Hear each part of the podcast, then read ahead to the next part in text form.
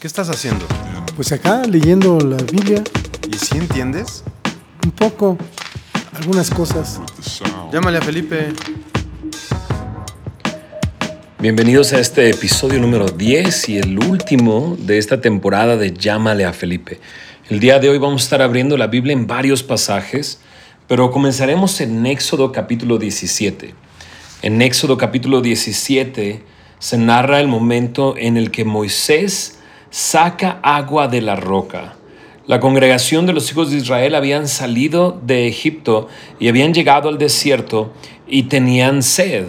Y comenzaron a altercar con Moisés pidiéndole, danos agua para que bebamos. Y Moisés les contesta, ¿por qué altercáis conmigo? ¿Por qué tentáis a Jehová? Pero es en ese momento en el que Moisés, subiendo delante de Dios, le dice, ¿qué haré con este pueblo? De aquí a un poco me apedrearán. Y les dice, le dice Dios a Moisés, pasa delante del pueblo, toma, toma contigo de los ancianos de Israel, y toma también en tu mano tu vara con que golpeaste el río, y ve, he aquí yo estaré delante de ti allí sobre la peña en Horeb, y golpearás la peña, golpearás la roca, y saldrá de ella aguas, y beberá el pueblo. Sabes, eh, Dios se convirtió en el proveedor del pueblo de Israel en su caminar por el desierto. Hace un par de, programas, de episodios, eh, vimos cómo eh, Jesús representa el pan del cielo, o Él es el pan verdadero, el pan del cielo, que en el Antiguo Testamento se encuentra en el desierto, en este maná que era la provisión de Dios para su pueblo. Pero también se nos dice en 1 Corintios capítulo 10, en el versículo 4, me dice ahí que todos bebieron, comieron la misma comida espiritual, pero checa lo que dice, 1 Corintios 10, versículo 4, y todos bebieron la misma bebida espiritual, porque bebían de la roca espiritual que los seguía, y la roca era Cristo. Eh, Pablo, al narrar este evento en el libro de los, del Éxodo, eh, hace referencia a esta escena, pero dice que esta roca les estaba acompañando, les seguía.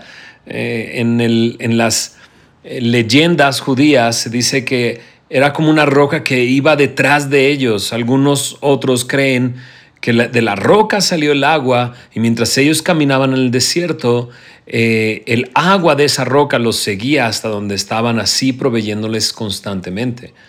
Pero Pablo le está diciendo, en realidad es Cristo el que los estaba acompañando y del cual bebieron.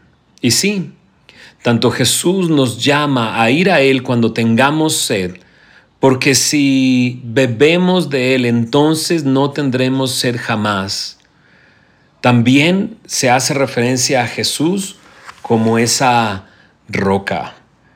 El pasaje está en Mateo capítulo 16, cuando Jesús frente a Cesarea de Filipo le preguntó a sus discípulos, ¿quién dicen los hombres que es el Hijo del Hombre? Ellos dijeron, bueno, unos dicen que eres Juan el Bautista, otros dicen que eres Elías, otros Jeremías o alguno de los profetas. Pero entonces Jesús les hizo la pregunta personal, ¿y vosotros quién decís que soy? Respondiendo Simón Pedro dijo, tú eres el Cristo, el Hijo del Dios viviente. Y entonces Jesús respondió, Bienaventurado eres, Simón, hijo de Jonás, porque no te lo reveló carne ni sangre, sino mi Padre que está en los cielos. Y yo también te digo que tú eres Pedro, y sobre esta roca edificaré mi iglesia y las puertas del Hades no prevalecerán contra ella. Es muy interesante porque este pasaje, creo yo, se ha malentendido por mucho tiempo.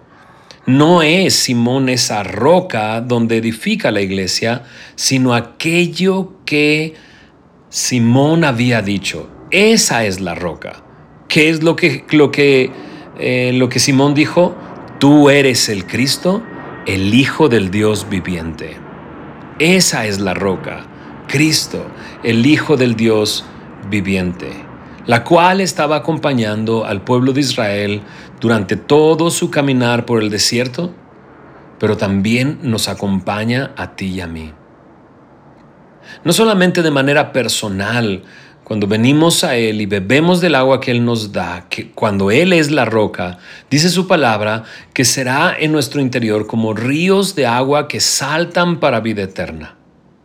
Y esto no está haciendo referencia a otra cosa, sino que el mismo Juan en el capítulo 7 nos dice que está haciendo referencia al Espíritu de Dios, el cual nos acompaña a todo lugar a donde vamos. Jesús es la roca y su Espíritu viene a habitar y morar en todo creyente para hacernos, para acompañarnos en nuestro caminar mientras llegamos a nuestro hogar. Si pudiéramos comparar nuestra vida, la podríamos comparar como este desierto y vamos hacia la tierra prometida, la promesa de que un día estaremos delante de Él y con Él, su espíritu en nosotros. Pero también la iglesia está fundada sobre esta roca, el Cristo, el Hijo del Dios viviente. Que Jesús sea el Hijo del Dios viviente es lo que le da sentido a toda la historia bíblica, a todo el relato de la Biblia. Hemos comenzado este, esta temporada y estos programas de Llámale a Felipe diciendo que toda la Biblia tiene una sola historia y toda la Biblia habla de esa historia y cómo Cristo es nuestro redentor. Desde el principio lo hemos visto, desde las primeras páginas hasta las últimas páginas y en medio de ellas, la cruz, el lugar donde conquistó nuestras vidas, el Cristo, el Hijo del Dios viviente, el Mesías. De hecho, en Primera de Corintios, también ahí mismo en el capítulo 4 nos dice que no hay otro fundamento que haya que se haya puesto porque el fundamento solamente es es Cristo.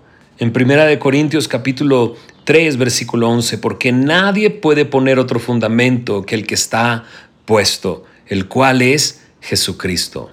Él es la roca donde está fundada toda la iglesia. Él es la roca donde está fundada nuestras vidas. Cuando leemos, escuchamos su palabra y la ponemos en práctica, es como aquel hombre que construye su casa sobre la roca, sobre Cristo. En el desierto vendrán tormentas, pero no caerá porque está fundada sobre la roca. Él es el Cristo, nuestra roca. Gracias por estar con nosotros en esta temporada 1 de Llámale a Felipe. Por favor, eh, comparte toda esta temporada con tus amigos, con tus familiares. Queremos que muchos puedan escuchar estos programas.